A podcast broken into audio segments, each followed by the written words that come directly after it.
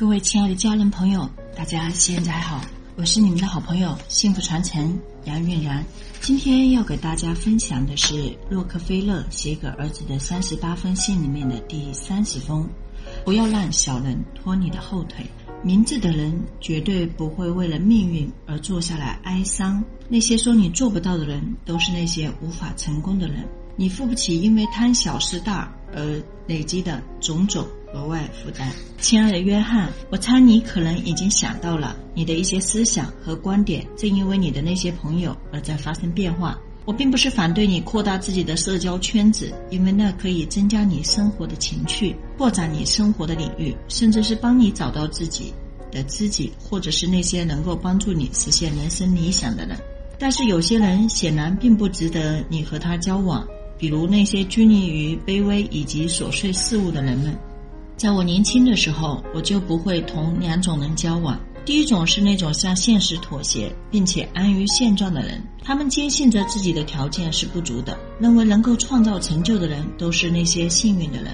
他们没有这个福气，这种人通常会守着一个有保障且平凡的岗位，日复一日、年复一年的混日子。他们也了解到自己需要一份更加具有挑战性的工作，那样才能够帮助自己继续成长。但是因为那些层层的阻力，让他们觉得自己确实不适合做大事。明智的人永远都不会坐下来哀伤，但是这种人通常只会抱怨自己的命运不济，却从来学不会欣赏自己，将自己看成很有分量的人。他们已经失去了那种让自己全力以赴的感觉。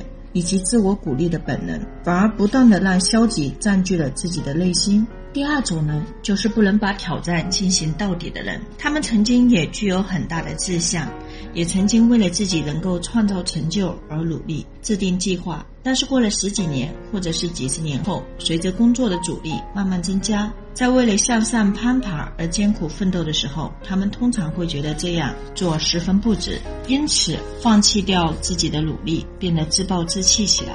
他们也会自我解嘲：“我们已经比一般人赚得多多了，生活也比一般人要好很多，为什么还不知足，还要去冒险呢？”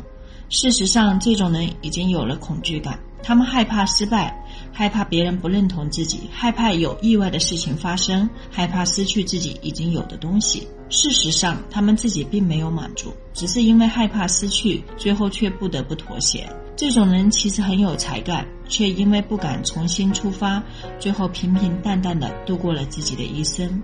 这两种人有着共同的特征，并且这种特征特别容易感染到其他人。那就是消极。我一直觉得每个人的个性以及野心与他处在什么样的身份地位和他与什么人交往有关。如果经常和消极的人来往，那么你自己也会变得消极；常常和小人物来往，那么你就会多出很多卑微的习惯。反过来说的话，如果经常和大人物接触的话，就会提高自己的思想水平。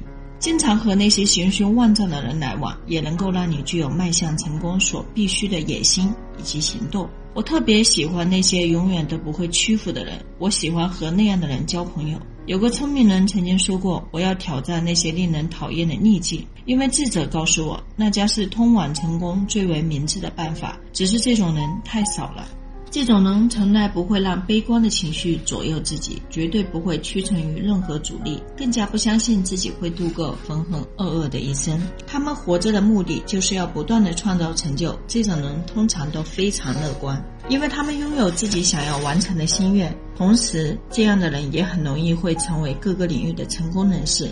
他们能够享受自己的人生，也懂得生命的可贵。他们都在期待着新事物的到来，以及和新人之间的新接触，因为他们能够将这些事情当作是丰富人生给你的历练，因此他们十分乐意去接受。我相信很多人都想成为这样的人，因为只有这样的人才会成功，也只有这样的人才会真真正正的去做事。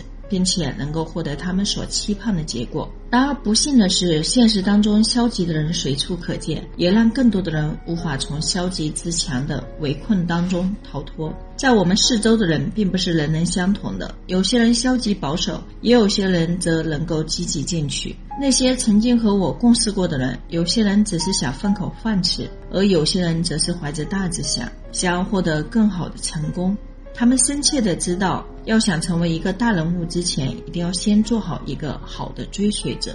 想要有所成就的话，就一定要避免落入到各种各样的圈套和陷阱当中。在任何一个地方，都有一些明知道不行却非要挡住你前进的道路，阻止你前进的人。有很多人因为自己的奋发却被别人嘲笑或者是恐吓，还有很多人看到你努力的样子会非常嫉妒，所以他们会想尽办法来捉弄你，让你难堪。我们并不能阻止别人成为那些无聊的人，但是我们却可以保证自己不被那些无聊的人士所影响，从而降低我们自己的思想水平。你要学会让他们路过，就像是一条河流那样自然的流过，去跟随那些思想积极前进的人，同他们一起成长吧。我相信你能够做到这一点，只要你还有正常的思想，就一定能够做好，而且你最好这样去做。有些消极的人本身并不坏。可是，依然有一些消极的人，不仅自己不去上进，还经常试图将别人也拉下水。他们自己没有什么作为，所以就想别人也同样一事无成。记住。约翰，那些说你办不到的人，都是那些无法成功的人，他们最大的成就也就无非如此了。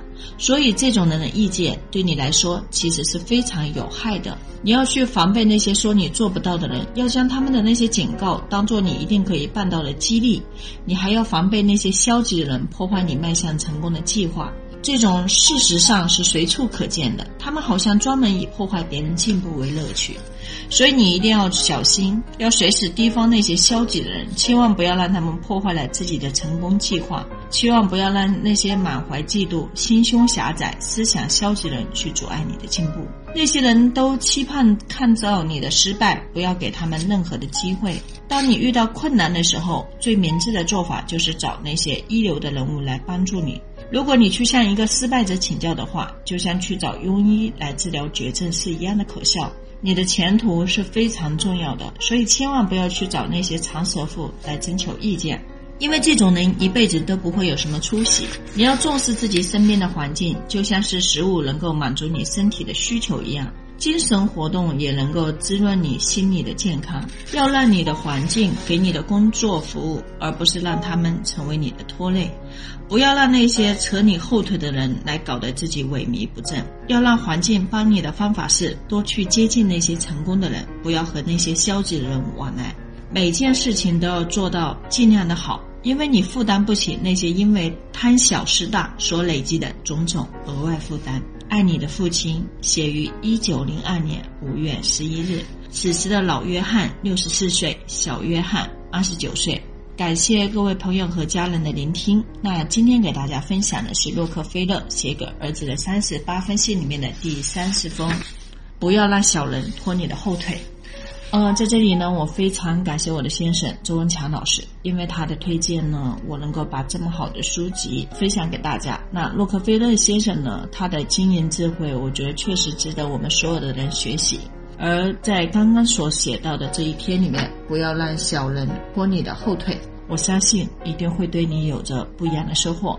希望从今天开始，我们每一个人都做得到，不仅仅是成为梦想的成为富二代，而是能为成为创一代、创二代。那我们要做的，不管是在财富上，还是在事业上，还是在精神上，还是在我们的思想上，我们都要做好创富、首富、用富、传富的这么一个过程。那我相信一切都会越来越好，让我们更好的去实现。我们自己想要的幸福人生，感恩大家，我是杨玉兰，下一期和大家分享第三十一封信。